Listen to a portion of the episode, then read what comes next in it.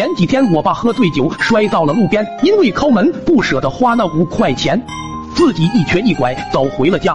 很快村里人都知道王家的老大除了脚臭还很抠门，就都不理他了。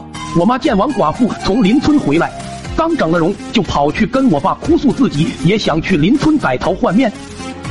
没想到我爸竟然说她的容貌医生见了只会说无从下手，两块钱车费就够了。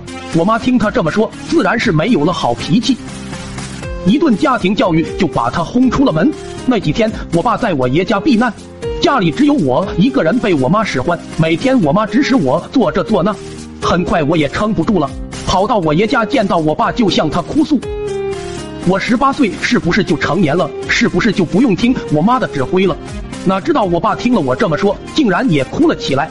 二饼啊，你想多了，你看看我都三十多了，在家里也还没有这个权限呢。